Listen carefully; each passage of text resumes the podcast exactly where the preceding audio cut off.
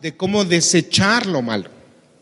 Y empezamos hablando de cómo desechar lo malo de nuestros pensamientos. Pensamientos que veníamos acarreando de hace años, que por alguna adversidad o situación en nuestras vidas se habían idado en el corazón y que difícilmente podíamos haber sacado ese sentimiento. Y usamos como pasaje central la muerte de Lázaro. Dijimos, sí, lo primero que usted tiene que saber para poder desechar ese mal sentimiento, ese mal pensamiento, es aceptar que pasó. Usted tiene que aceptar que pasó ese evento en su vida y que fue doloroso, claro, pero ya no puede hacer nada. Y es algo que María y Marta habían enfrentado, la muerte de su hermano. Tenían que aceptar que Lázaro estaba muerto y que Dios, el mismo Jesús, permitió que eso ocurriera. Y Dios permite que vivamos eventos en nuestras vidas. Él lo permite, hermano. Y a veces esos eventos que vivimos son dolorosos. A veces son pérdidas. A veces son cosas que quedan cicatrices en el corazón. Pero Dios permite que pasen ciertos eventos en nuestras vidas que incluso causan mucho dolor. Y ahí alguno pensaría que Dios podría no tener un sano juicio o que es malo, que nos está castigando. Pero yo le dije eh, que en todo momento dice la palabra que Jesús amaba, amaba a María, amaba a Marta y amaba a Lázaro. Que usted y yo no podemos negar que a pesar de la adversidad que vivimos, Dios nos ama.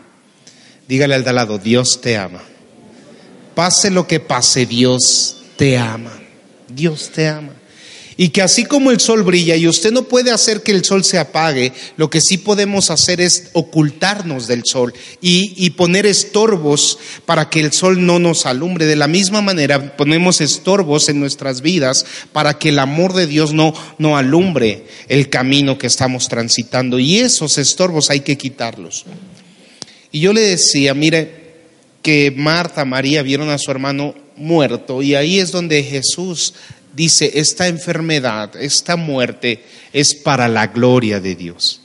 Y yo le decía, ¿usted quiere glorificar a Dios? Y me decía, sí, amén. Bueno, pues no se extrañe de que haya enfermedad en su vida, no se extrañe de que haya muerte en su vida, no se extrañe de que haya problemas en su vida, porque todo eso es para la gloria de Dios. Porque ahí es cuando vienen estas cuestiones que nosotros doblamos rodilla, es ahí cuando buscamos el rostro del Señor, es ahí en medio de la adversidad, cuando nuestros ojos voltean al cielo y dicen auxilio, es ahí donde glorificamos a Dios. Y cuando salimos de esa adversidad es que podemos decir esto fue gracias a Dios. Así que lo primero que usted tiene que saber para poder desechar esa amargura, ese resentimiento, esos malos pensamientos, es aceptar que la situación pasó, que fue dolorosa, pero todo tiene un propósito para bien, para aquellos que aman a Dios. Es para su gloria. Amén es para su gloria. Si usted quiere ver esta predicación, le digo, está en tierraprometida.org, usted la puede hacer, eh, ver, eh, repetir, yo creo que es una gran enseñanza. Y en esta segunda parte es, ya deseché los pensamientos que son malos, ahora quiero desechar los hábitos que son malos. Lo que hago que a Dios no le agrada. No, ya deseché lo que pienso que, que está mal. Ahora, ¿cómo desecho lo que hago continuamente y sigo haciendo, aún consciente o algunos inconscientemente seguimos haciendo y está mal delante del Señor. ¿Cómo me deshago de mis hábitos que puedo llamarlos pecaminosos? Todos, de cierta manera, hacemos cosas que a Dios no le agradan. Y lo peor es que sabemos que está mal y lo seguimos haciendo. A ver, voltea a ver al de al lado qué grado de maldad cree que tiene. ¿Mm? Y hoy quiero tocarlo puntualmente y, que todos aquí veamos en un espejo, no, no que veamos al vecino, porque ahorita seguramente usted dice, sí, mi papá, mi mamá, mi esposa, mi esposo, mi hijo, tienen muchos hábitos pecaminosos. No, no, yo no quiero que voltee a ver la viga, perdón, la paja en el ojo ajeno, yo quiero que vea la viga que usted trae cargando dentro, hermano. Yo quiero que usted se mire por un instante y reflexione respecto a sus hábitos que no son correctos, mis hábitos que a Dios no le agradan. vamos a entender qué es un hábito. Un hábito es una actitud que se aprende. Y es lo primero que debemos de, tener en, la mente. Un hábito se aprende y constantemente lo, empezamos a realizar. Ya es una, algo que realizamos con mucha frecuencia. Eso es un hábito. Ahora, ¿qué sería un hábito pecaminoso? ¿Cómo describiríamos un hábito pecaminoso? Bueno, son aquellas cosas que cuando las hacemos sabemos que me separan de Dios. Sabemos que nos roban la paz, que nos roban el gozo, que nos eh, incluso nos roban la salud. Algunos hábitos nos roban la estabilidad familiar y otros la estabilidad económica. Hay muchos hábitos que nos quitan. Los hábitos pecaminosos roban. Los hábitos pecaminosos nos alejan y nos separan de Dios. Bíblicamente, ¿qué dice la palabra respecto a estos hábitos o a estas conductas del hombre? Vamos a buscar segunda de Pedro capítulo 2, versículo 22. Búsquelo por favor. Si usted ve que alguien no trae Biblia, acérquese con él, con ella. Vamos a leer segunda de Pedro capítulo 2, verso 22. Y este es un proverbio también y lo vamos a leer porque el apóstol Pedro lo retoma y hace mención de las conductas que el hombre realiza constantemente que no son del agrado del Señor. Así que usted vaya conmigo ahí, segunda de Pedro capítulo 2 verso 22. ¿Ya lo tiene? Amén, dígame amén. Gloria a Dios, dice así, el perro vuelve a su vómito y la puerca lavada a, revolcarse en el cielo. Eh, usted cuando llega a Cristo, ciertamente Dios le lava toda su vestidura y ahora usted tiene ropas limpias. Pero hay muchos hermanos que aún ya con ropas limpias continuamente regresan a hacer lo malo. Empiezan nuevamente a actuar de manera carnal, pecaminosa. Y hemos hablado de que hay tres tipos de hombre, ¿no? El hombre natural, el hombre carnal y el hombre espiritual. Y hemos enseñado que el hombre carnal es aquel que todavía se deja dominar. ¿Por qué? Por la carne. Y entonces tal vez usted ya tenga mucho tiempo de ser cristiano. Y no lo juzgo por lo que voy a decir. Pero se enoja igual que antes. Tal vez ya no dice groserías, pero hace el mismo entripado que antes.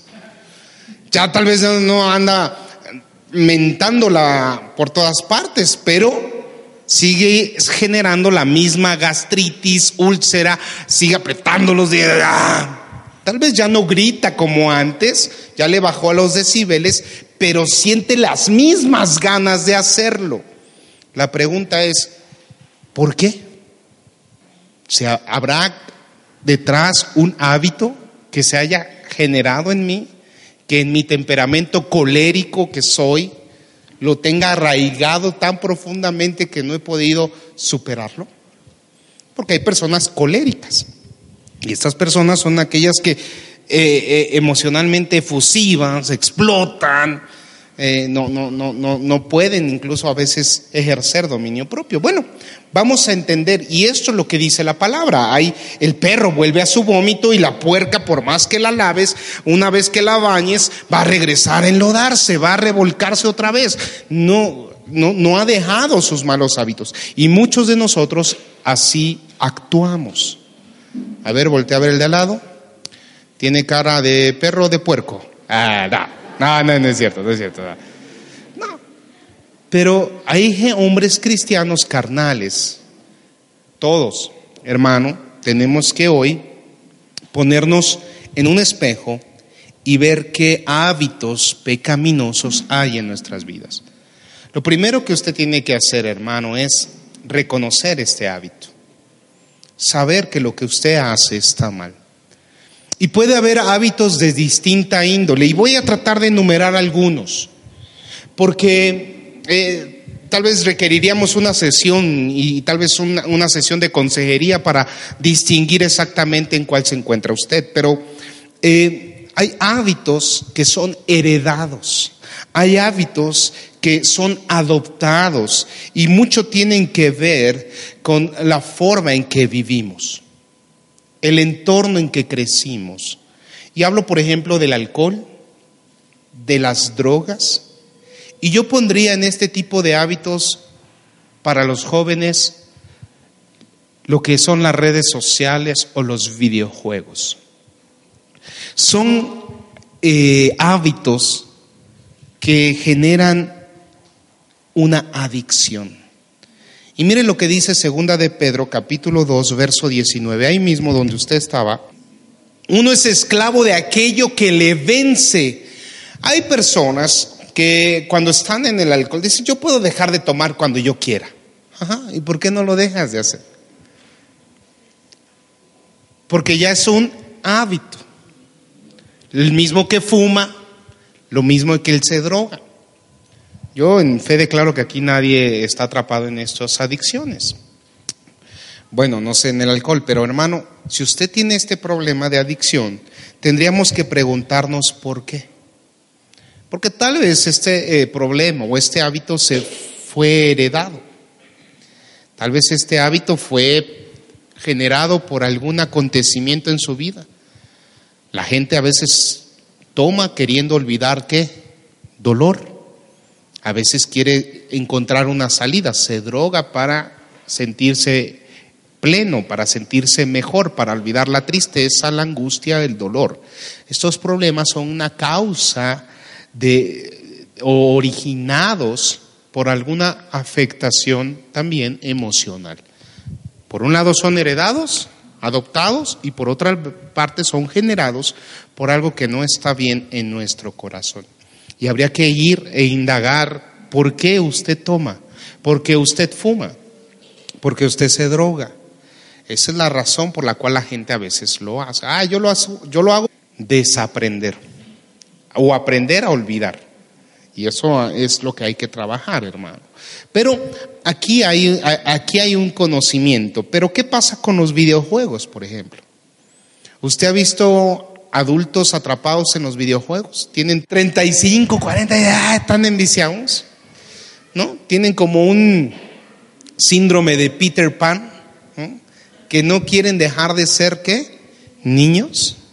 Y están ahí atrapados en esto, son adictivos, le genera una adicción, de tal forma que si usted le quita el videojuego, ¿qué pasa?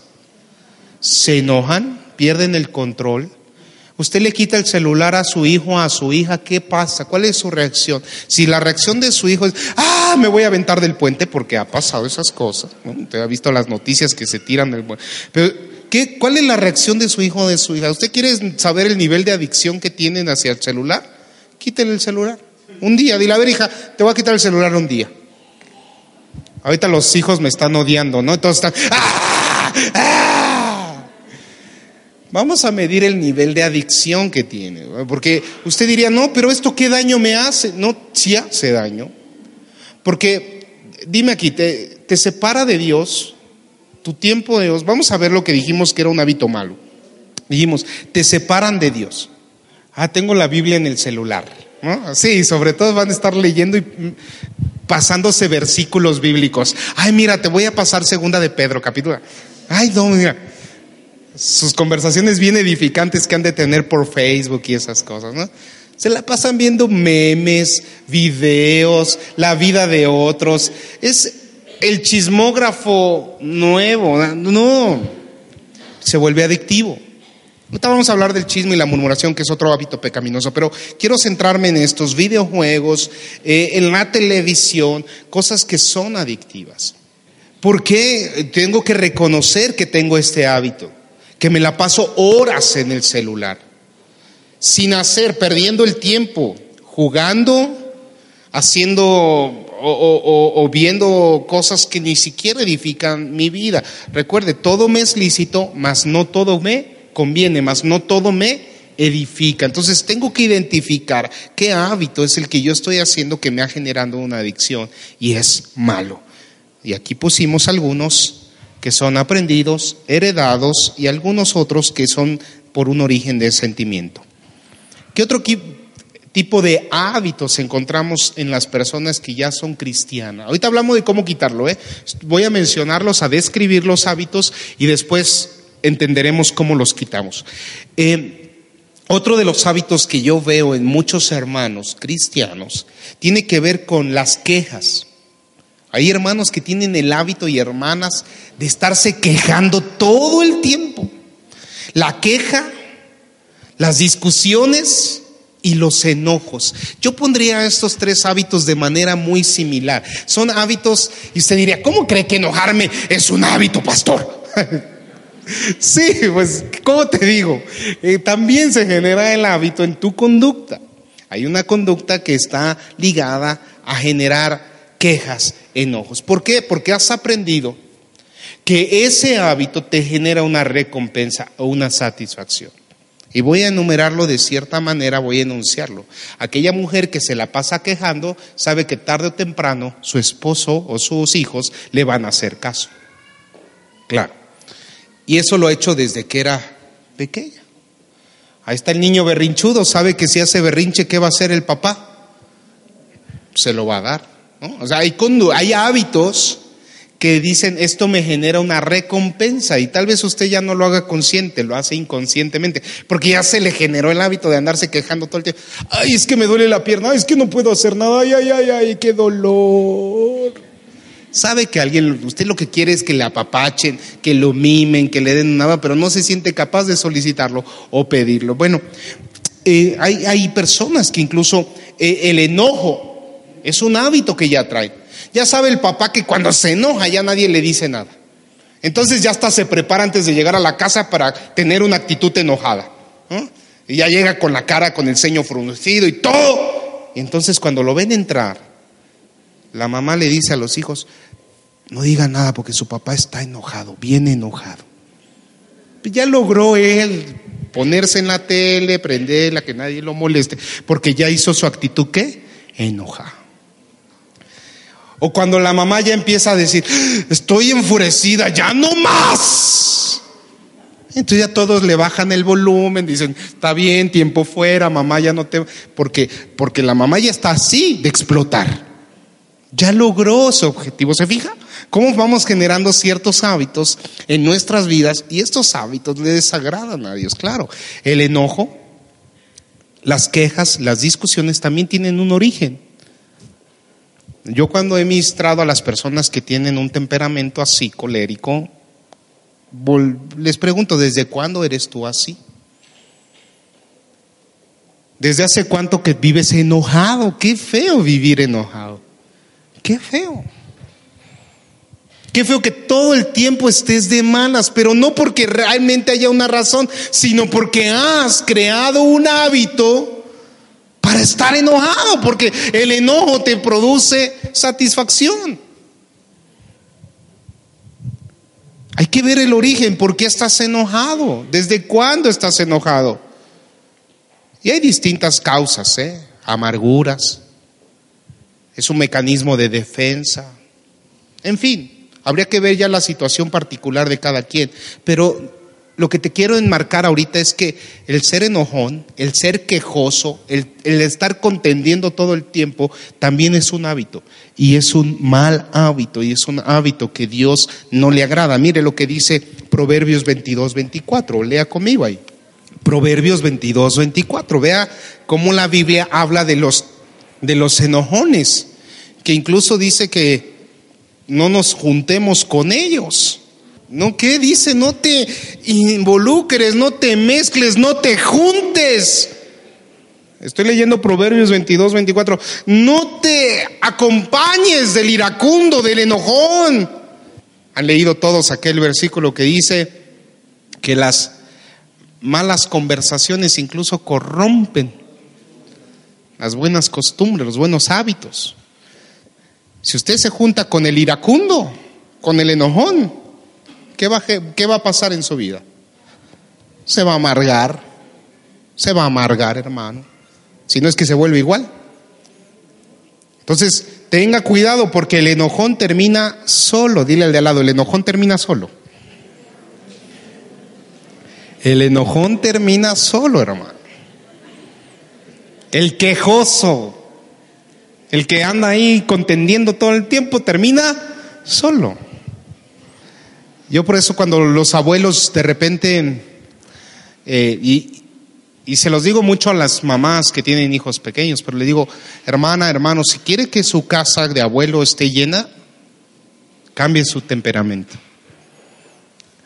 Uno no quiere ir a visitar a los abuelos enojones. Los visita por, por misericordia, ¿no?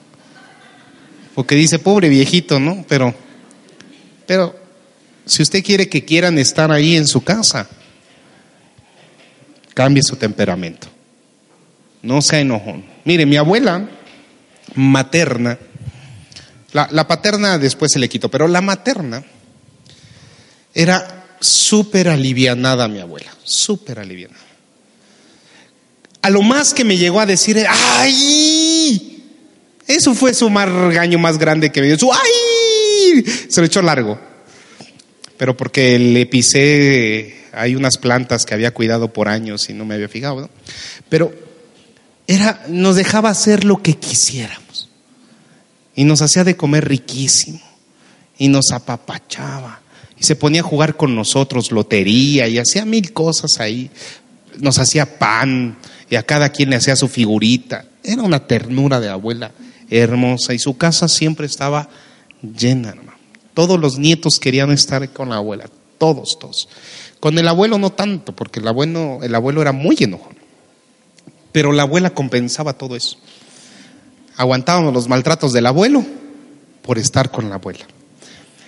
Y yo se lo digo porque es real. Y la palabra lo dice, no te juntes con el iracundo. Bueno, vamos a dejar este hábito. ¿Qué otro hábito tienen los hermanos? La murmuración.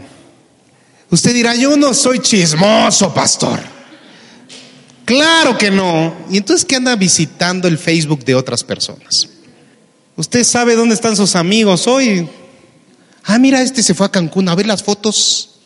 Ah, mire que este está en Acapulco. Ah, mire, ah, mira esta fiesta. Ah, mira estos vestidos. Ah, mira que se puso esto. ¿Por qué se genera, el, por qué el chisme y la murmuración es malo delante del Señor, hermano? Porque genera morbo, incluso intriga. Nos gusta enterarnos de la vida de otros. ¿Sabe por qué? Porque para algunas personas, a nivel psicológico, les da poder. El hecho de saber algo de tu vida. Yo sé algo de ti. Me siento con poder de, si haces algo, yo sé lo que tú hiciste. No, hombre.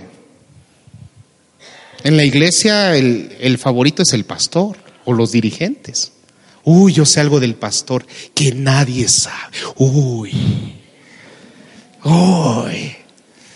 Pareciera que eso les da poder a nivel psicológico, se sienten empoderados de saber algo que todo el mundo no. Hombre, yo fui a cenar a la casa del pastor. Uh, de lo que me enteré. Uf. De lo que come. Uf. Y cuando va al baño. Uf. Ah. No, o sea, la gente le da morbo enterarse de la vida de otros porque se siente empoderado de que sabe algo que otros no. Hermano, eso es inseguridad. El chisme es inseguridad. Proviene de un sentimiento de insatisfacción, de inseguridad, incluso de baja estima.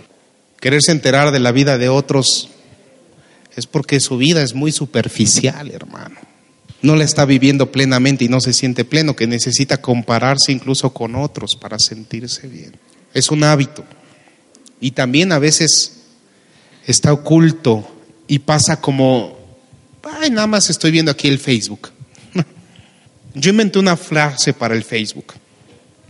Y yo le dije, y se lo digo a la gente, le dije, mira, el Facebook es una ventana pública de tu vida privada. Es una forma de que la gente se entere de lo que haces. Pero yo quiero que la gente sepa lo que hago viendo mi forma de hacer las cosas. Si es una red para comunicar algo, pues lo ocuparemos para eso, no para comunicar mi vida íntima, sino público. Por ejemplo, que Jesucristo vive, ¿no? con fotos evangelizando, proverbios, versículos de lectura diaria, de edificación. Si es así su Facebook, pues tenga Facebook, pero si su, está poniendo las uñas, está poniendo ahí cómo se ve usted en el gimnasio, eso, hermano, es muy superficial. Eso no es nada que, que nutra y alimente su espíritu, hermano. Tengamos cuidado. Amén, ¿está conmigo? Amén. Sí, porque hay gente que no le pusiste like a mi foto, no le puse, ahí se entristecen. O sea que uno quiere que hasta promueve el chisme ahí, ¿no? No, hermano. No, no, no, no actuemos y no caminemos en la corriente de este mundo. Bien, ¿qué dice Proverbios 26, 22 respecto a este tema? Como bocados, ¿qué? Suaves. Uy, así es el chisme. Cuando alguien te, oye, te tengo que contar algo tú. A ver, ¿qué? Suavecito, ¿no? Yo difícilmente me he encontrado con un hermano que diga, no, no, yo no quiero escuchar. A mí no me gusta ese chisme. o sea, le digo, en mi vida cristiana me he topado solo una persona que ha hecho eso, que yo lo he visto. Que dice, no, no, no, si me vas a hablar de alguien que esté el presente. Yo cuando escuché a ese hermano hablar así, dije, wow, qué padre. Que, o sea, no, no sé si lo hizo porque estaba yo ahí presente, pero ojalá y así sea en su vida. Qué padre, sí, seguro. Yo creo que debiéramos de actuar así. Oye, te tengo que contar algo de fulanita. Si me quieres contar algo de fulanita cuando esté ella presente, mejor. ¿No le gustaría actuar así? Claro. ¿Evitaríamos problemas? ¿Guardaríamos nuestro corazón? Claro, y nuestra mente y estaríamos limpios. Es así, hermano. Es así. Muy bien. Vamos a dejar el chisme porque ya había algunas hermanas que están sufriendo, que ya quieren salir al baño, corriendo, ¿no? Para chismear ahí, ay, lo que está diciendo el pastor, ¿verdad? La, la, la. Vamos a ponernos serio. Vamos a hablar de otro tipo de hábito pecaminoso que yo sí he visto también, eh, tristemente, en nuestro diario vivir. Y tiene que ver con un hábito de postergación. La gente o empieza y no concluye o nunca empieza. Si ahora sí voy a bajar de peso. ¿Cuántos se pusieron esa meta este año? No me levante la mano porque lo voy a juzgar. Después sí, voy a pecar. Pero dice, no, ahora sí, este año voy a ser el bueno, este año sí voy a servir a Dios, este año voy a hacer, voy a leer la Biblia, este año voy a orar, este año, y empiezan a ponerse objetivos. Pero nuestra sociedad, y hablo de México y de América Latina en general, hacia el sur, somos una sociedad muy emotiva. Y de acuerdo a nuestras emociones que hacemos o no hacemos las cosas. Y la gente posterga las cosas. Si tiene ganas, se levanta y lo hace, pero si no, lo deja ahí. Y dice, bueno, ya, mañana lo hago. Y ahora sí, mañana lo hago. Ahora sí, mañana lo y así se le va la vida y es un hábito también postergar las cosas. Dice la palabra, y vaya conmigo ahí en Colosenses 3:23. Dice que todo lo que hagas, y hermano, yo quiero poner eh, todo lo que tú propones en tu corazón hacer, lo hagas como para quién? Hacedlo de corazón como para el Señor y no para los hombres. No postergues lo que tienes que hacer. Es irresponsable no hacer las cosas que tienes que hacer. Es como el, el, chico que va a tener examen y quiere estudiar un día antes. Es irresponsable querer estudiar un día antes. Tienes que estar estudiando todos los días. Es como el que quiere trabajar solo un día. Hermano, ustedes no le pagan por trabajar un día, tiene que trabajar todos los días. Es como el que contesta ahorita. Oye, hijo, haz esto ahorita. Y ese ahorita, tal vez usted ya conscientemente no lo hace, pero también lo hace al dejar pasar el tiempo y no hacer las cosas. Es una ahorita. Hermano, usted también es, voy a iniciar, voy a hacer, es ahora. Voy a trabajar, es hoy voy a trabajar. Voy a hacer, es hoy lo voy a hacer. Uno alcanza, y la gente exitosa en esta vida, hermano, es disciplinado, es constante. Yo sé que va a haber cosas que no le van a gustar hacer, pero por eso dice la palabra, todo lo, lo, tienes que hacer como si fuera para el Señor. No es si tengas ganas, si te sientes con ánimo de hacer las cosas, es para el Señor. Pastor, ¿se vale que todo lo que haga lo haga para el Señor? Sí, hasta hacer ejercicio, sí, claro, es como si fuera para el Señor. Servir, orar, leer la Biblia, todo lo que hayas propuesto hacer, hazlo, no lo postergues, hazlo. La postergación, incluso estudiar inglés, algún idioma, acabar la secundaria, lo que te hayas propuesto, hazlo. No lo postergues, no digas, no, ya después. Ahora en, en Año Nuevo ahí estaba con nosotros eh, David, que es el novio de mi prima Carla. Y durante la cena le dijimos, usted conoció a mi prima, viene cada 31, le dije, le dijimos, bueno, yo le dije, David, y entonces, hace un año nos sentamos y hablaste de que ya nos ibas a decir para cuándo con mi prima, ¿no? Dijiste, ahorita no puedo poner una fecha porque tengo algunos compromisos que tengo que terminar, pero una vez que los termine este año, ya estaré en posición para poner una fecha. Y me dijo, sí, cierto, yo dije eso. Le dije, sí. Y estamos esperando antes de sacar el cuchillo, hermano. Para partir el pavo, digo, no, no pienses mal. Estamos esperando escuchar tu respuesta. Porque uno no puede estar postergando las cosas. Y menos con la gente de mi familia. ¿no? Ya estaba mi prima Carla, sí, a ver cómo a cuándo. ¿no? Nada, al final ya habían platicado ellos. Nada más me estaba haciendo un poco la travesura David y dijo, no, ya, ya hablamos y quedamos que el 17 de octubre. Dije, ok, ok, agendado 17 de octubre, David se casa con mi prima, muy bien. Porque no hay que estar postergándolas. No, eh, después, después, después, después, no, hermano, esa postergación es un mal hábito. Establezca fechas, establezca momentos. Voy a empezar un negocio. ¿Cuándo? ¿Cuándo lo va a hacer? Póngale fecha, dice una fecha, voy a ahorrar de aquí a tal y voy a generar y lo voy a hacer como si fuera para el Señor y usted, hermano, se pone la fecha. No esté postergando, es un muy mal hábito. La postergación y desafortunadamente cristianamente, yo le digo, en, en la sociedad nos da, no puede pasar, pongamos y establezcamos las metas para el Señor. Otro mal hábito que tenemos como cristianos, y lo he visto, es el hábito de ir hacer compras por su estado de ánimo. Hay gente que es comprador compulsivo y tiene mal ese hábito. Yo lo veo en mi pequeña Sofía.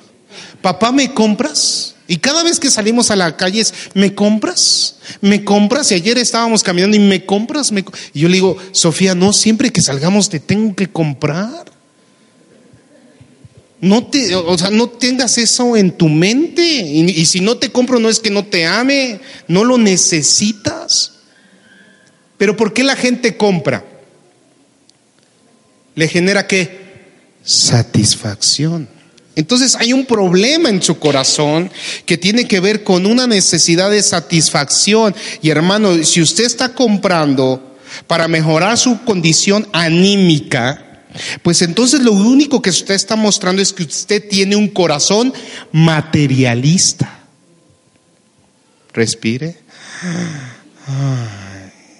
Pastor, entonces yo compro para sentirme bien. Sí, si usted compra para sentirse bien, lo que usted está mostrando es que su corazón es materialista.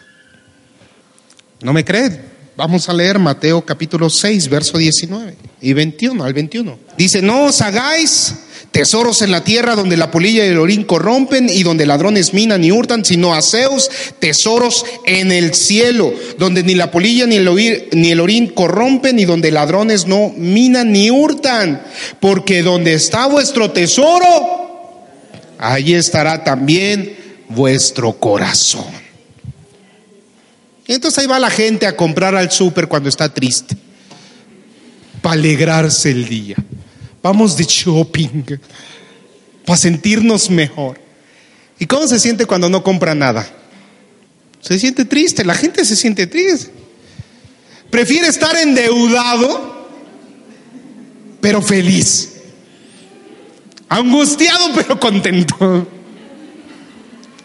Es una tontería, hermano. Discúlpeme que lo diga así en el púlpito.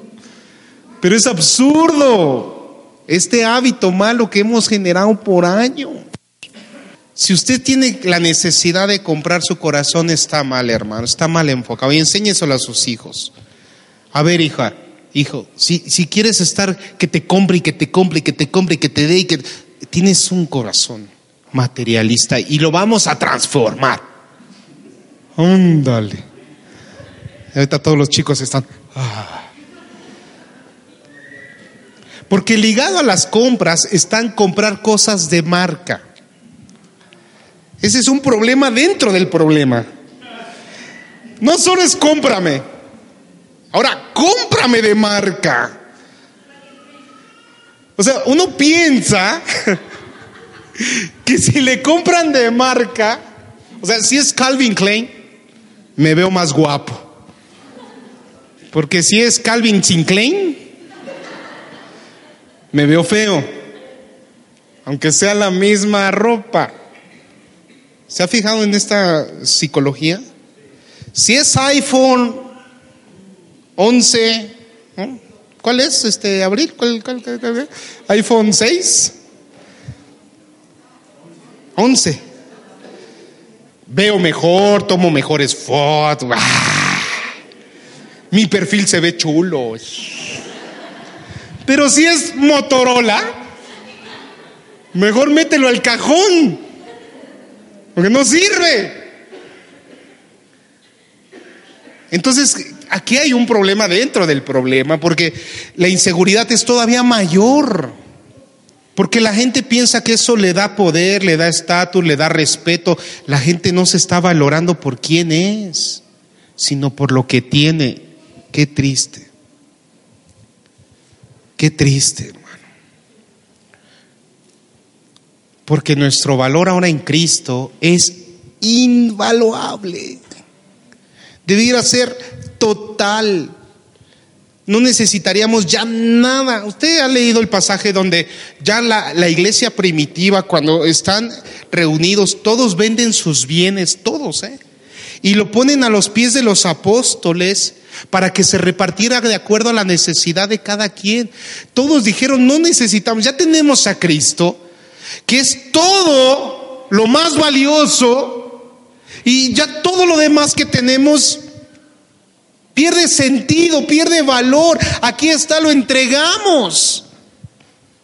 Eh, todo esto no es valioso, lo valioso es Cristo y lo que ha hecho en mí. Esto es lo valioso, hermano. No si usted trae un Ferrari, un Porsche. Bueno, aquí nunca nadie trae un Ferrari, un Porsche. A lo que quiero decir es, no porque usted tenga un carro lujoso, una casa grande o tenga mejores eh, ropas de marca, usted es más valioso que yo, hermano. O que el hermano que viene caminando, que, que apenas si tiene solo un par de calzados, delante del Señor, ¿qué cree? Somos iguales. ¿Qué de esa posesión y de esa marca de valor se va a llevar usted al cielo? Si el Señor le está diciendo no hagas tesoros, ¿dónde? En la tierra. Lo único que está usted mostrando es su falta de seguridad en sí mismo y en lo que Dios le ha dado, pues. Y mal hecho hemos hecho los papás por hacerles y transmitirle a nuestros hijos ese mismo sentir. No, no, no, te voy a comprar algo bien para que te veas chulo, pues. No, hermano, no, hagamos, no, no, no los volvamos y no les enfoquemos que el valor está en la marca de las cosas que ocupan. No, por eso ahí andan, no soportan el bullying. Les dicen gordos y se quieren suicidar.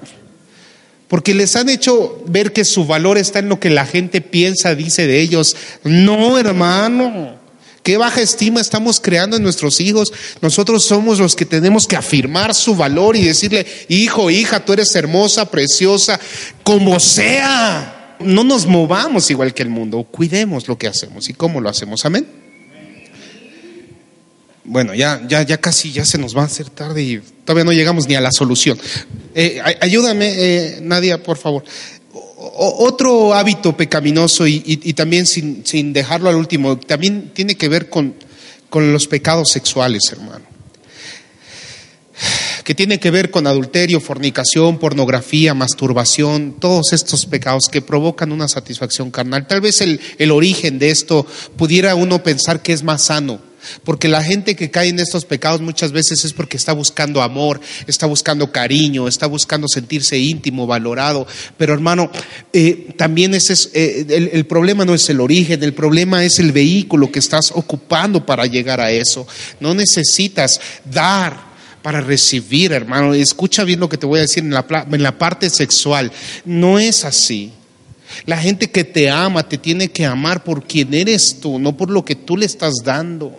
Y le digo a las niñas que son más expuestas a esto, también los hombres que no se valoran frente a un monitor, ahí viendo pornografía, masturbándose o haciendo cosas indebidas, tienen ustedes que valorar su cuerpo. Dice Primera de Corintios eh, en el capítulo 6, eh, del verso 18 al 20, búsquelo, pero eh, básicamente dice, es que la fornicación no es solo un pecado contra Dios, sino contra nosotros mismos, porque somos el templo de Dios. Este cuerpo es, es el templo del Dios viviente, el Espíritu Santo mora en nosotros. Y entonces el pecado de fornicación, el pecado sexual es un doble pecado. No es solo desagradar a Dios, sino a nosotros mismos. ¿A cambio de qué? Es un mal hábito que usted tiene que romper hoy y decir yo amo a Dios y hablarlo con su pareja. Si usted ha caído en fornicación y decirle, sabes que esto está mal, no lo vamos a hacer. Vamos a hacer las cosas correctamente y esperar el tiempo de Dios y hacerlo como a Dios le agrada. ¿Cómo deshacernos de todos estos hábitos? Mencioné algunos, no me da tiempo de mencionar todos, pero lo primero es, usted debe de hacerse responsable, consciente de quién es usted y qué es lo que hace, cuál realmente es su mal hábito. Este hábito que le está generando problemas con Dios. Primero reconocerlo y segundo arrepentirse. Tiene que pedirle perdón a Dios por lo malo que está haciendo, pero sobre todo por el origen, por lo que ocasionó esto. Si hay que perdonar a alguien, perdone. Si está resentido con alguien, es momento de deshacerse de eso. Si es por baja estima, decirle, Señor, perdóname porque me valorado muy poco y no he entendido el precio que pagaste por mí, perdóname. Y hay que, hay que arrepentirse de ese sentimiento, de eso que hay en su corazón. Si es un corazón materialista que lo ha movido, Señor, quítame la vanidad, quítame el orgullo, quítame la soberbia, quítame, Señor, el, quererme sentir más que otros, empoderarme con, con la murmuración, con el chisme. Quítame esto, esto que me está llevando cautivo a hacer lo malo. Y el tercero es que usted tiene que estar consciente que un día todos compareceremos delante del tribunal de Cristo. Y dice en 2 de Corintios 5:10 que para que cada uno en esa comparecencia que hagamos reciba según lo que haya hecho mientras estaba en el cuerpo, sea bueno o sea malo. Segunda de Corintios 5:10, anótelo ahí. Por el tiempo ya no lo estoy dejando que lo busque, pero léalo. Y Primera de Corintios 6, 11 y 12 nos da la esperanza. Dice, ustedes estaban y habían hecho estas cosas malas, pero ya han sido santificados. Ya han sido justificados en el nombre del Señor Jesús y por el Espíritu de nuestro Dios. Todas las cosas son lícitas, mas no todas convienen. Todas las cosas me son lícitas, mas yo no me dejaré dominar de ninguna. Esa es Primera de Corintios 6, 11 y 12. Rompa con sus hábitos, deseche sus hábitos pecaminosos. No está solo. No está solo. Dos son mejor que uno. Y hoy quiero abrir este espacio por si usted tiene un hábito pecaminoso que no ha podido romper con eso o que por algún momento lo deja pero vuelve a recaer. Búsqueme, hermano. Búsqueme, hermano. Hablemos, platiquemos. Déjeme orar con usted, déjeme darle seguimiento. Quiero que su vida sea santificada delante del Señor. Yo también tuve que buscar en algún momento consejería, ayuda, hermano, y es importante hacerlo. Dos son mejor que uno, porque si uno tropieza, el otro lo levanta, hermano. No está solo. Estoy para servirle. Póngase de pie. Vamos a orar. Y yo le ruego al Señor que traiga delante de usted sus hábitos que no le agradan. No sé si es su temperamento, si es enojón, gritón, quejoso, o si es chismoso, murmurador, o es de aquellas personas que postergan las cosas, o si sus malos hábitos tal vez eh, tengan que ver con las compras compulsivas o por emociones o compras de marca. Yo no sé cuál sea realmente el hábito que hoy le persigue, hermano, pero el nombre, en el nombre del Señor, eh, yo le digo, póngalo delante del Señor, arrepiéntase, reconózcalo y déjelo, déjelo a un lado. Deje que el Señor obre en su vida y que le sane, que le restaure, para que usted pueda vivir en libertad y no sea esclavo de aquello que le domina.